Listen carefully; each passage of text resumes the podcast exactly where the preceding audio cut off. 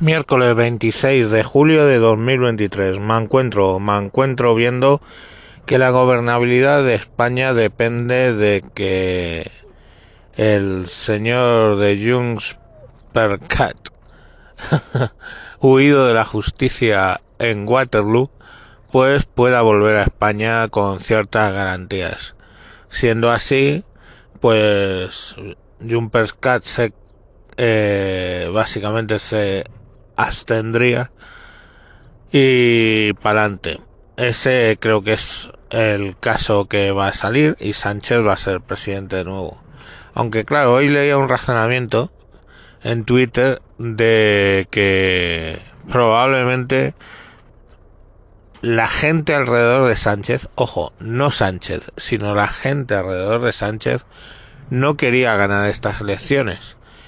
Pero yo no sé si si ese razonamiento está pillado por pelos. Básicamente lo que decían es ahora a partir del 2024 va a venir Europa con los recortes, recortes que vamos a tener que hacer sí o sí.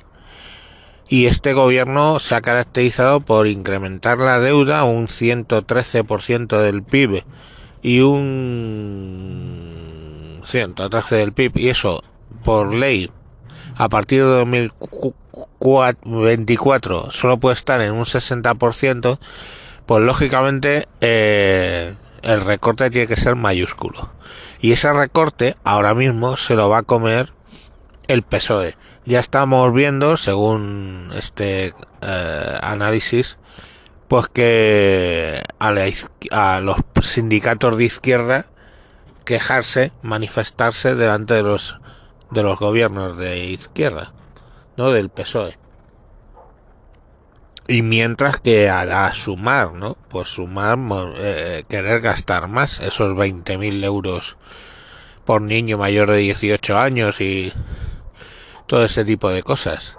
Entonces, eh, venía a concluir que aunque no hubiera elecciones ahora mismo, eh, inmediatamente, porque no le salgan los votos, lo que está claro que el nuevo gobierno de Sánchez duraría como mucho un año porque se vendría abajo por, por las disensiones entre la izquierda, la izquierda que debe hacer y sabe que debe hacer caso a la Unión Europea y los de sumar que le suda todo el calcetín.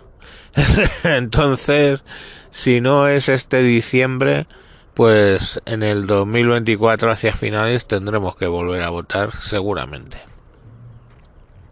La verdad es que si lo piensas es lo bueno de, de lo que ha pasado en las elecciones. La derecha por una vez no se va a tragar los recortes de la fiesta de gasto del PSOE, eh, como de hecho ha pasado en al menos otras dos ocasiones. Eh, así, claro, siempre queda la derecha de los malos, los de la austeridad, los de los recortes. Pues esta vez los malos, los de la austeridad y los recortes, pues me temo que va a ser, va a tener que ser el Partido Socialista Obrero Español. Si a eso, a eso hay gente que suma el hecho de que el PP tiene mayoría absoluta en el Senado y eso en teoría impediría que sacaran las leyes eh, que sacaran las leyes en primera vuelta. Tener en cuenta que el Congreso escribe una ley, el Senado hace los retoques que cree necesarios y, la, y si no y, la devuelve al Congreso para que la vuelva a aprobar. Entonces, bueno, pues no sé, hace los recortes que crea necesarios. Pero Sánchez se ha caracterizado por ser el presidente que más decretos ley ha sacado. Entonces, mm, eso en realidad, pues, vale, los decretos ley son para medidas urgentes, uh, urgente en la pasada legislatura ha sido todo, y son temporales. Mm, bueno, mientras duren los cuatro años que, que está el gobierno, pues el decreto ley puede funcionar. En fin, como veis, se abre un escenario muy divertido que en realidad depende de que Puigdemont venga de Waterloo o no venga de Waterloo. yo, yo de verdad no, no entiendo. También en 2024 podríamos ver dos referéndums para la autodeterminación en el País Vasco y en Cataluña. Bueno, eh, ¿cuál creéis que sería más probable que saliera adelante? Pues en realidad es el de el País Vasco. En Cataluña hay un 50-50, pero en el caso del País Vasco tienes a Bildu, que ahora es mayoría, y lo ha sido en las elecciones generales y en las elecciones municipales, y el PNV que ha decidido tirarse al monte y ser la competencia de Bildu en su nuevo concepto de transversalidad. Antiguamente el, el PNV era un partido de derechas.